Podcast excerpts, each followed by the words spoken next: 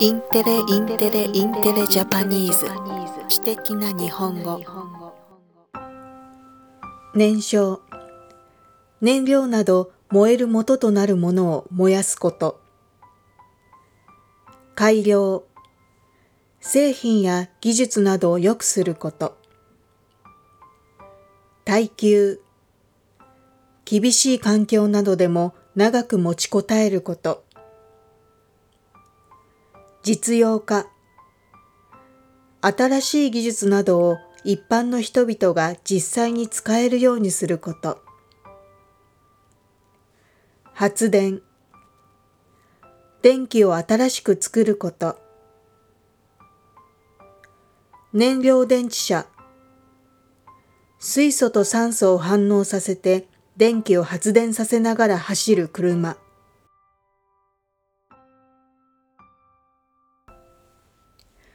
トヨタ自動車は水素を燃焼させて車を動かす水素エンジンの開発を進めると発表しました。ガソリンエンジンの仕組みの一部に改良を加える形で、まず来月下旬に静岡県で行われる24時間耐久レースに出場する車に搭載して性能を確かめるということです。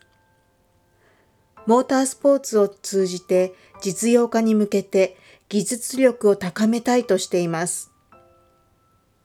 これまで水素エンジンは他のメーカーも開発に乗り出していましたが、水素を燃料タンクに入れる際に圧力を加える必要があるなど取り扱いが難しく、普及には多くの課題がありました。